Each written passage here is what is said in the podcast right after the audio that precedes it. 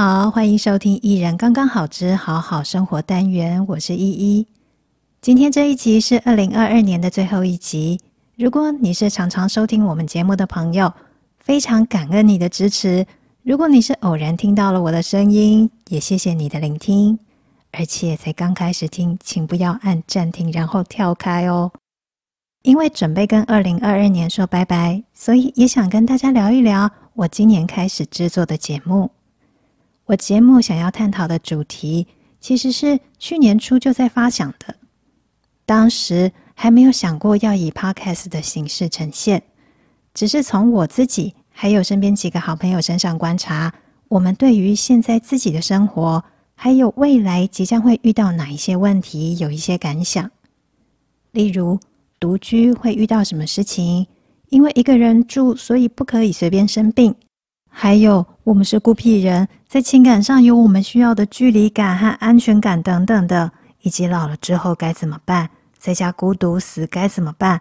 还有好多好多的问题。当然，有人说，反正人老了就会衰弱啊，衰弱就会死啊，死了就一定会有人来收拾，不必想太多，或者是就等着安乐死合法吧。也有人说，以后可以跟朋友住在一起，或是住在附近互相照顾就好。还有更多的是跟家人同住，或者是有子女的人。虽然现在大家会觉得不必造成下一代的负担，把自己照顾好就好。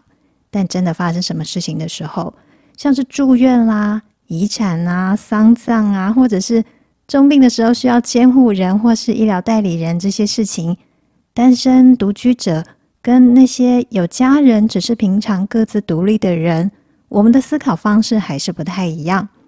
我会用一种缺乏资源还有没有选择的状态来设想。去年中，台湾因为疫情升温。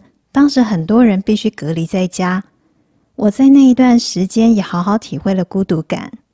虽然平常我很宅，但是在那一段时间，我对于只有自己以及不确定的生命风险更有体会。可是这个议题好大，我要怎么开始呢？前面一直重复说到了，因为我自己过生活，再加上我在思考的问题很冷门，所以也没有什么人可以一起讨论。就算有人愿意听，也只是聆听，不会提出什么想法。后来是怎么跟 Podcast 扯上关系的呢？说回到二零二一年底，有一个很要好的学妹，她当时有个故事构想，想写成小说。然后呢，我们计划想要把故事录成有声书，用声音来发表。她写小说，我出声音和表演。不过，人生光是有想法和热情不够。还需要时间，因为学妹平常工作非常的忙，所以在她慢慢产出文字的时候，我就先买了麦克风，在家里练习对麦克风讲话、录音、剪辑。我用的是 Sure MV7 动圈式麦克风，声音效果比我原本用电脑直接收音好非常多。但是音质改善了，自顾自对着麦克风讲话不是那么容易。如果还想要角色扮演，还蛮难的耶。因为平常我们会依赖跟我们对话的人的反应，才会有声音的情绪起伏。在自言自语的情况下，要自嗨讲话，至少对我来说很难。而且我当时还有一个幻想，一直很担心邻居会听到，所以呈现蹑手蹑脚的状态，好像在做什么见不得人的事。但隔音效果没有那么糟糕，好吗？我其实也不是什么声如洪钟可以隔山打牛的大嗓门，要克服我的别扭，只好用简明感法。反正就是随便找文章，一直对着麦克风念，录音后再听这些音档，一次一次修正自己的发音方式，甚至嘴巴的开合程度，还有下巴是不是要抬高一点，或者头低一点之类的。反正我时间比较多，就一直修正这个，修正那个。但学妹实在太忙了，大概在二零二二年初写了两三个小说章节以后，就没有空再继续写下去了。今年初正好我也遇到一些工作上的挫折，反正就是接案人生，其实不只有自由，更多的是被拖欠费用啦，或者是客户说好要签约，但迟迟没有动静之类的情况。但因为这些受制于人的烦闷，我就在三月初某一天一怒之下注册了 First Story 账号，然后随意做了一张图片，就开了第一个 Podcast 的节目《好睡师》。所以你现在收听的《艺人刚刚好》，其实不是我第一个节目，是第二个。先简介一下《好睡师》是怎么会想要开那个节目呢？因为我年轻的时候会写一点诗，虽然都是小情小爱、恋爱和分手后就会产出的作品，但毕竟是我的，不必顾及他人的版权问题。再来是我的声音，大家听了应该也知道，是属于安眠系、舒服系那一种，很难雄壮威武或者是洪亮帅气，所以不如搭配音乐，针对失眠族群做出好睡诗吧。我使用重复的形式，很像在人的耳边碎碎念，念到你睡着。这个节目虽然在七月中已经暂停更新了，不过每天都还是有收听流量，表示真的有人会默默的收听。我感动之余，希望真的有助眠效果。不知道我那些诗在写什么，一点关系都没有。我只是希望大家收听即睡着。在开了好睡师一个礼拜之后。趁着我还在对自己的不顺遂生气，我就把这一股气化成行动力，再开一个节目。这个节目就是现在大家正在听的节目。一开始名称叫做“一人旅聊聊吧”，因为我就是想要来谈一个人生活相关的事情。当时取名也是各种乱七八糟想法的结果。例如，“伊人”是《诗经》里面某一句，所谓“伊人，在水一方”的“伊人”。也就是那个人的意思，那个人也是不指名不明说的那一个人。我的伊人旅其实是日文的一个人旅行的伊人旅。我把人生当作一场旅行，每个人都在走自己的旅途。但是把一个人换成谐音的伊人，当时是怕有一些人看到节目在讲一个人，感觉太孤单，不会想听，所以就换字。这实在是很迂回的想法。不过，这也是一种我在抵抗自己敏感的过程。过了二十集、二十个礼拜之后，我终于认清一个人到底有什么不能说的啊！有类似处境或是相同想法的人，透过节目得到陪伴和支持，不好吗？而且聆听是很私密的事。当你在听我节目的时候，并不会跟人家说：“哎，我阿宅有我一个人。”如果你介意人家知道你是单身或独居，或者是自己生活的话，戴上耳机听节目，不必介意人家的看法啊。总之，在我简明以及比较有自信之后，就把节目名称改为直白的“一人刚刚好”。不过，我也听过另外一个说法，就是有人不想听我节目的理由，是因为自己还在期待未来可以遇到另一半，或是已经有另一半，觉得我的节目只是给单身没有伴侣的人听的，所以他不需要。老实说，我一直认为。不管在情感上或血缘上，你的生活里有没有关系密切的重要他人，每个人都必须独立，可以照顾自己的身心。这跟有没有伴侣无关。一人刚刚好，你可以解读为一个人生活很好，也可以说是只要是个人都要好好过生活。我欢迎所有的人都来听。现在网络上有成千上万的 Podcast 节目。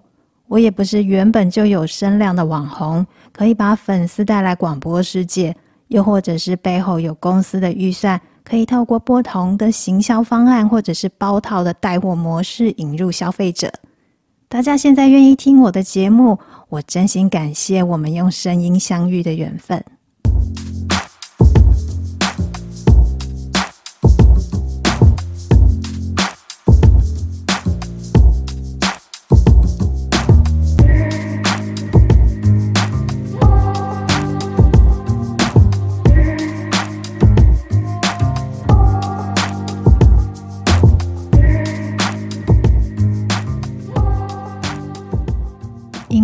我强逼自己每个礼拜都要更新，而且从最初一两集自己主讲之后，就变成邀请受访者来对谈，这让我在不停的找受访者的焦虑中无限循环。因为很担心节目开天窗，但也是因为这样子的一个驱动力，让我跟几个老同学、老朋友重新联系，也好好的对看彼此现在的样子。除了老朋友，也认识了新朋友。其中非常感谢几位热心的学姐，积极的协助串联，以及无私分享他们的人生经验和智慧，让我可以学习并且超前部署，首领生活。相比于我很多精英优秀的同学，我的生活和职涯算是变动很大，而且看起来蛮任性的。也可以说，很多人不知道我现在在干嘛。我的确一直有很怕被温水煮青蛙、被煮熟的危机感，再加上好奇心，所以每隔一段时间就会想要接受新的挑战。其实这个对中年人来说还蛮危险的，很多人都已经在准备退休生活了，我还在想要追求变化到老。不过有一件事情，我从国中、高中到现在却没有变过，那就是喜欢广播。我曾经在高中的时候跟同学说，我的志愿是当广播主持人。大学没有念广电相关科系，但是跑去地下电台当过助理，也自己用卡带录了好多卷自嗨用的节目。那一些都是陈年往事了。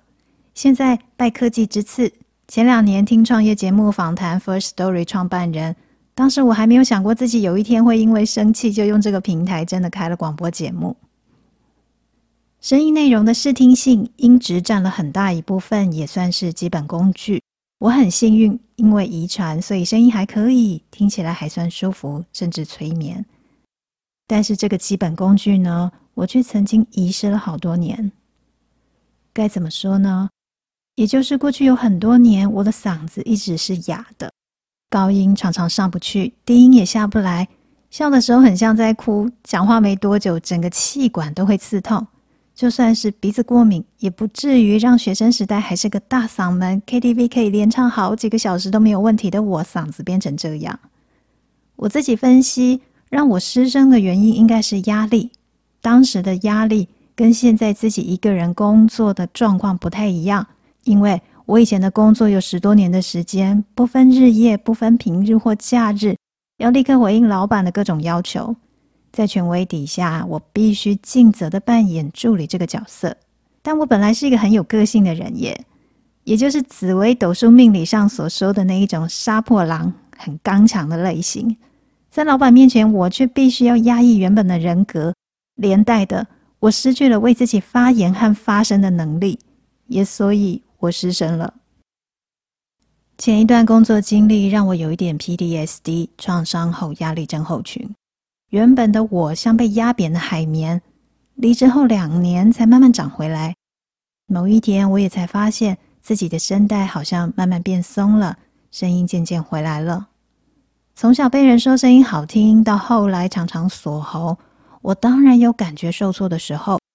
何况以前在公司，我也常常支援各种活动当主持人，嗓子实在非常重要。狂喝水效果有限。我还试过有氧运动、腹式呼吸，但一旦老板的压力来袭，这些方法都失效。我还曾经试过冥想，点上对应喉轮的蓝色蜡烛，或是想象自己被蓝光笼罩。为了想要自己的声音恢复，好多年前我真的做过这些事。寻找声音，跟好久以前的梦想重新相遇，这个过程我不得不跟大家介绍一本书《乞丐国王的时光指环》。作者是美国人裘尔班伊奇，二零零四年由大块文化出版，陈建明翻译。这本书写的是裘尔分享他寻找声音以及寻找自己的真实经历。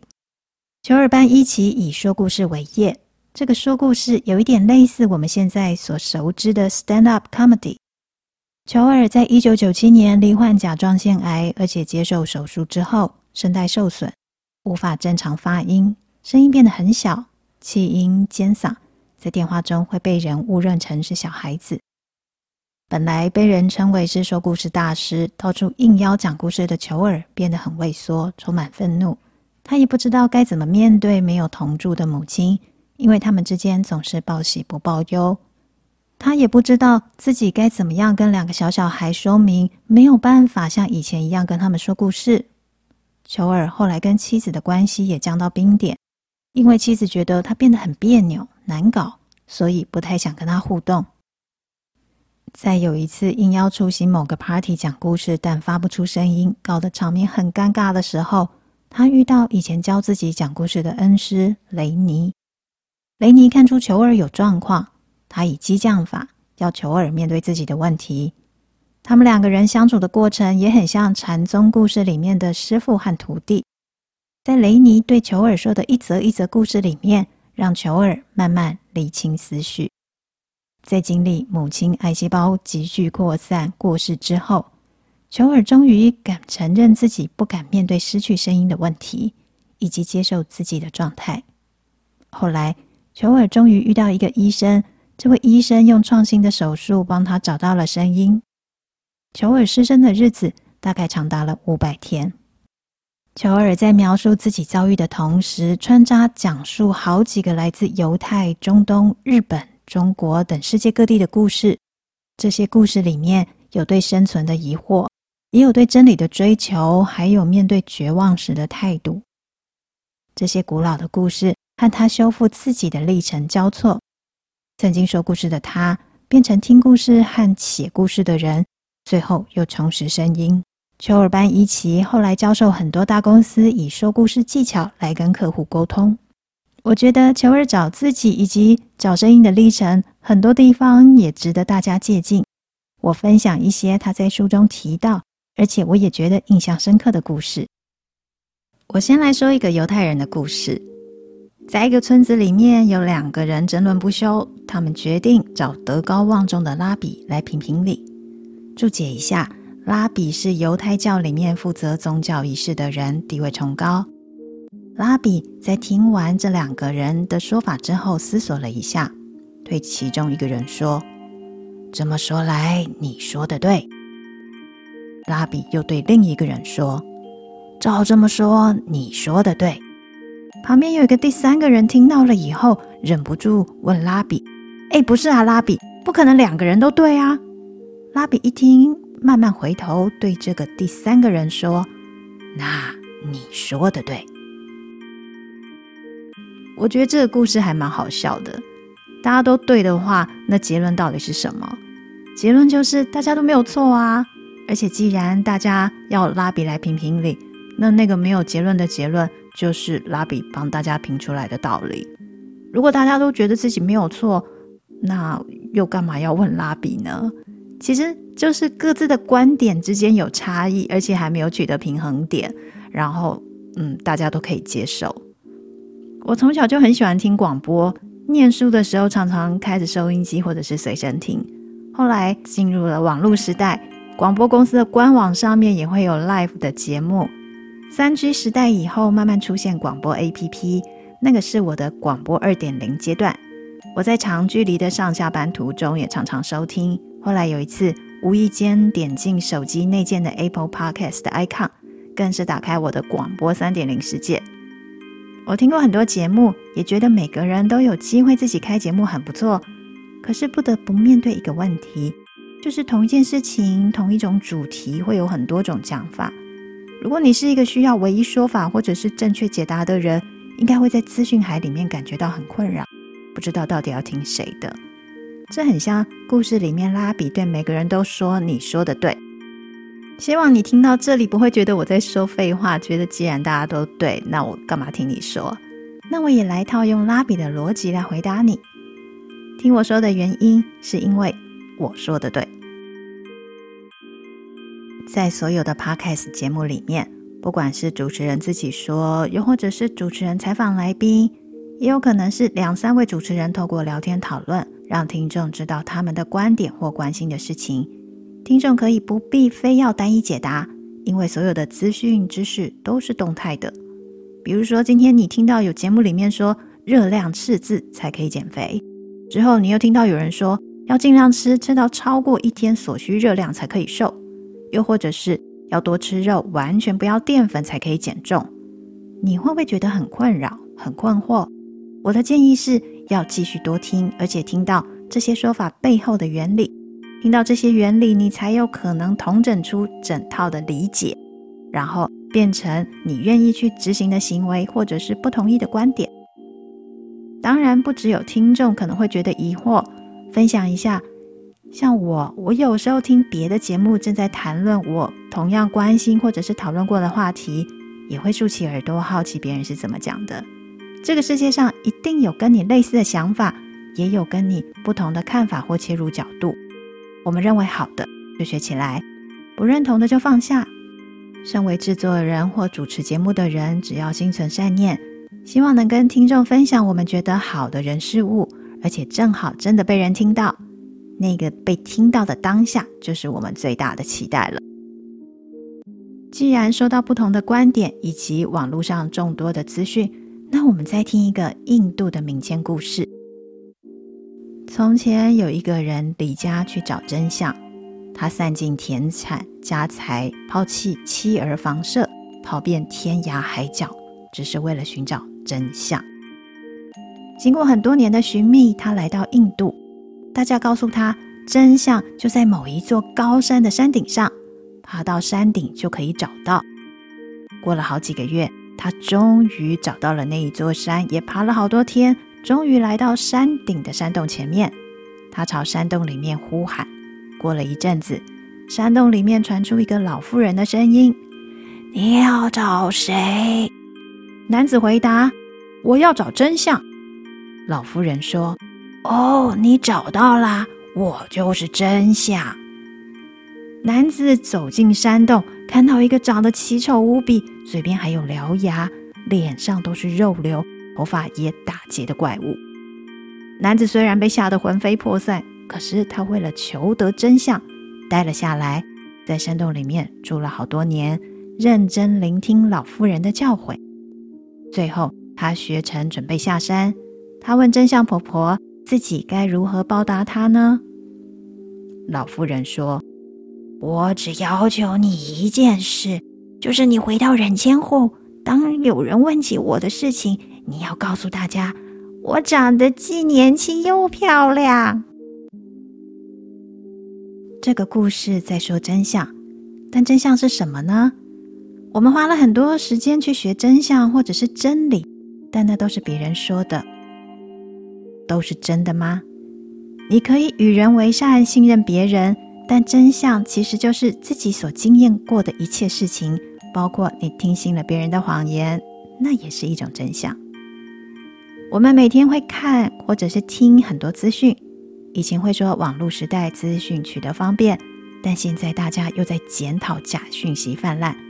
当我们在说假讯息不是真的的时候，真相就是有人相信，同时也有人认为那是假的。当然，我不是在说同时有人不相信、相信，正反两方可以并存，而是有人深信不疑那些伪造的假讯息，一定有他的理由。那个理由就是他面对的真相。例如，在中亚、中东、欧洲等地不断发动恐攻的 ISIS 伊斯兰国，为什么他们可以不断的用假新闻吸收世界各地的年轻人，加入他们成为圣战士呢？很多研究发现。ISIS 以强大的宗教信念吸引了对社会充满无力感、愤世嫉俗的年轻人，让这些人认为自己找到了同伴，也找到自己奋斗的目标。我们可以说，真相就是这些年轻人需要能够肯定自己存在价值、看得到希望的环境。在台湾，我们也常常说，长辈和青少年喜欢看抖音。但抖音里面也包裹了很多假讯息，甚至政治洗脑讯息。真相是什么呢？真相有可能是长辈希望别人认为他们跟得上时代，会看短影音，会用手机，会听俏皮的歌曲，以及有一些自己说不出口，也不知道怎么跟别人说的话。短影音里面不管是嘲讽或是骂人，都好像是帮自己出了一口气，抒发情绪。还有其他的原因是有可能长辈喜欢转传讯息的原因之一，他们单纯的只是希望别人还记得自己，知道自己还活着。随手转传什么讯息都好，他们未必期待你认同那些讯息，而是期待你真正关心他们的近况。提到假讯息，其实有一点扯远了，我其实是要说真相。其实都是藏在讯息表面后面的真实感受和真心，因为有时候真心常常藏得很深，或者就像是故事里面那个在山顶上面黑黑的山洞里面，你要去挖掘才会知道的东西。但发现了真心跟真相之后，别又轻易让过多的包装把它们再一次埋葬，不然就太可惜了。当然，要讲什么真实感受啦、真心真相啦，我们都还是要能够会先分辨、判断，然后做选择。关于分辨判断，这里也有一个流传在中东地区的故事。在中东地区有一个智者，很多人都会去找他寻求教诲。有一个虔诚的教徒找了智者好多年，终于在一个市集里面找到了他。信徒问智者说：“请问获得幸福的秘诀是什么？”智者回答：“幸福的秘诀就是做正确的判断。”门徒仍然觉得很疑惑，继续问：“那我们应该怎么样做出正确的判断呢？”智者说：“就从经验中汲取教训啊。”门徒又问：“那经验从何而来呢？”智者回答。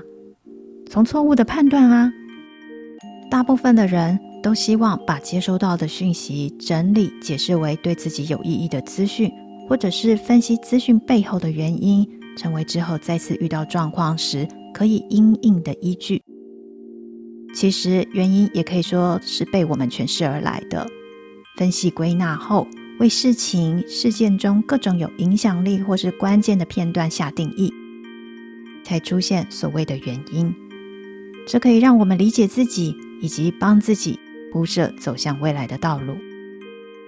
在作者裘尔班伊奇的经验中，幸福是需要经过不幸才能得到的。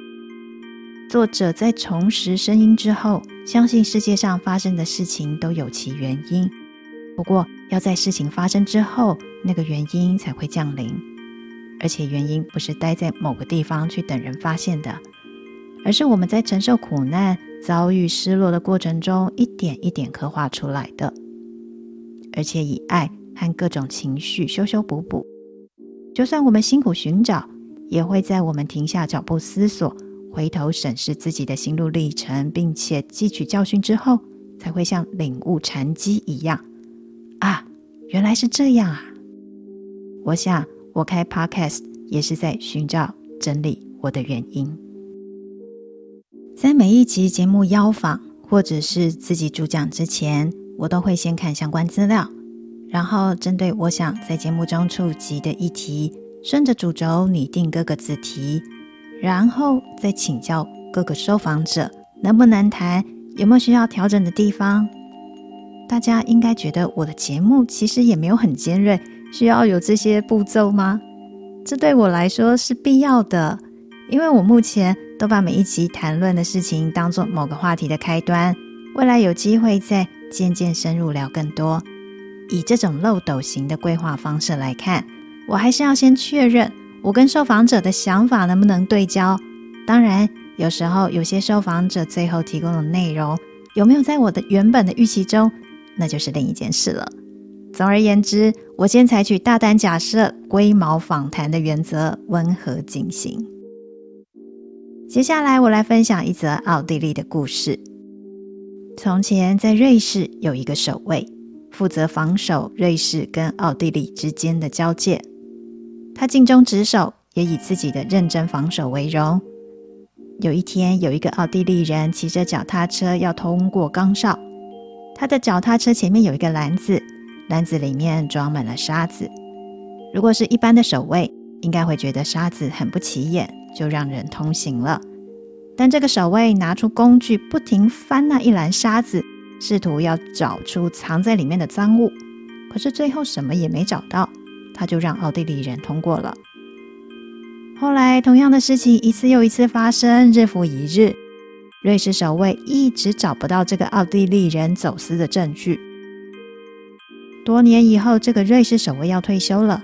他问这个总是骑脚踏车载沙子的奥地利人说：“今天是我最后一次值班，我要问你一个问题，你一定要告诉我实话。你到底是不是走私客呢？”奥地利人回答：“我很诚实的跟你说吧，我真的是走私客。”瑞士守卫很惊讶的说：“我一直怀疑你，但我天天检查你的篮子，什么也没发现啊！你到底走私什么东西？”奥地利人一派轻松的说：“我走私脚踏车啊。”这个故事是说，看清楚眼前的事情是很难的，我们常常以为自己看清楚了，但没发现自己只聚焦在一个点上，忽略了这个点的周围。但有时候，真正关键是在周围，而不是我们执着的那一个点。我以前有一阵子很爱去庙里面求签，因为当时工作压力很大，感情也不顺，觉得自己百般不幸，只好寄托神明化为文字的暗示。我曾经求过一首签诗，这首诗的第一句后来成为我面对很多事情的提醒：凡事只宜停一步，清风明月不须买，强劲忘形自生灾，百忍堂内福自来。这支签虽然是要人不要强求，要能忍，但那一句“停一步”，就是给我们看待事情的空间。停一步，退一步，或许我们可以从不同的角度看事情，或是看到更多，理解更深，就不会固着在原本的期待或是原本坚持的做事方式上。例如，我之前很执着要找受访者访谈，总觉得别人讲的才有真实性。我自己说的虽然经过整理，但就是站不住脚，或是无法吸引人，也因此我一直在找人来录音的焦虑里面，朋友也常常被我追着跑。但我知道这种焦虑是听得出来的。我到后来甚至有一点不太喜欢自己的访谈节奏，甚至声音。所以我后来问自己，到底想要提供什么资讯给听众朋友呢？或者是想要透过声音达到什么目的呢？如果陪伴和支持是目标，那只要有这个效果，应该都很好，而不是非要谁来讲。不应该把事情的重点变成找人填满时间，而忘记原本自己到底想要说什么。今天算是我跟听众朋友们大大的自我揭露，各位应该会觉得我想很多，很龟毛。没错，我真的是这样，但我也知道，其实可以不必这样。不过，等我自己觉得够了的时候，就会调整了，请大家多多包涵。关于我的想太多，还有一个故事可以打脸我哦。这是一个禅宗的故事。有个门徒去找禅宗寻求开悟，徒弟知道规矩，依照传统，要先等禅师开口，但禅师一直不发一语。两个人静静坐了好久，后来禅师盛了一碗饭给他。两人默不作声，闷着头吃饭。最后，最后，禅师终于开口了：“你吃饱了吗？”“是的。”弟子说。“那么，去把碗洗了。”禅师说。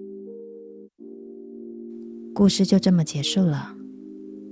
有时候你什么都不能做，这时就去洗洗碗盘吧。也就是说，去做该做的事，就是这么单纯。我们常常只顾着看事情的花俏、喧哗、闪亮、耀眼的表象，但如果追究事物的真相，常常就是这么单纯。这让我想起节目刚开播的时候，我曾经录下妈妈说过的话。她说：“没有什么特别喜欢做的，该做的就要做。”突然觉得老妈是禅师来着，什么道理啊、方法啊、策略啊，其实只是该做的就要做。除了求儿写的故事之外，我也在看书的时候很惊讶的在书里面发现了一张字条。因为书是从图书馆借来的，所以这一张字条不知道是哪一位读者写的。这张字条好像给了我一个塞一个征兆，我想跟大家分享。字条写着：有时候你必须不辞千里跟着梦走，才能发现最贴近自己内心的东西。我不知道这是那位借阅者的心得，或是从哪里摘录来的金句，但不管怎么样，写得真好。不管是呼应求尔班一起的遭遇，或是打中我内心那一股想要做些什么的想法，这张字条让原本感觉好孤单的我，感受到这一年来，或者是说这三年来所遭遇的一切，都是有意义的。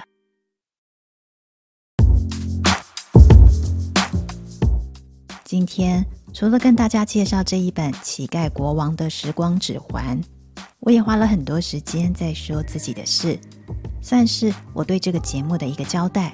童叟无欺，真心不骗。谢谢大家听到现在。接下来我也想跟大家分享，我未来到底要往哪里走呢？我的这个一人旅要怎么往前推进呢？明年我应该会稍微放松自己的步调，每一集节目在准备好了才会推出，而不会再急就章，让说话的人很急，听的人也好像被推着跑。所谓的准备好又是什么意思呢？简单来讲，就是节目企划完整，整体品质再提升。其实每一集节目都不只是随便找个人来说话，把声音录起来，然后就上传平台这么简单。为了要让内容比较有脉络，我在设计题目的时候，尽量要有起承转合的层次。而在声音品质的部分，因为多数是线上录音，有时候受制于网络频宽，偶尔会有声音断断续续的情况。有时候断续的太严重，我还得忍痛整段剪掉。而说到修剪音档，我也会为了说话的节奏感，还有尽量减少干扰聆听时的专注程度。会很努力剪掉大部分人口语中习惯的语助词、连接词、虚词。最后还有配乐的问题，节目中挑选搭配的音乐都是有付费买使用版权的，这些都很花时间，也让我的健康关节炎复原的比较慢。其实我还有好多题目想要做，但还没有进行，因为一个人从企划、邀访到制作，真的太花脑力跟时间。我之后也还想要稍微升级设备，让受访者的声音品质提升，也改善大家在收听时的舒适度。以上说的各方面其实都有成本，需要经费的支持。我现在完全自己负担，也还好，受访者们都很佛心，没有跟我收费。除了设备，之后我在内容上也想要规划比较深入探讨的题目，并且事前跟共同主持人或者是受访者。设计完整且比较精准的资讯内容，除了陪伴大家的心灵，也可以传递知识。所以，我应该会推出募资计划，希望到时候大家能多多支持，让我的节目可以提供每个想要独立生活的人心灵健康、照顾自己与家人等各方面的资讯。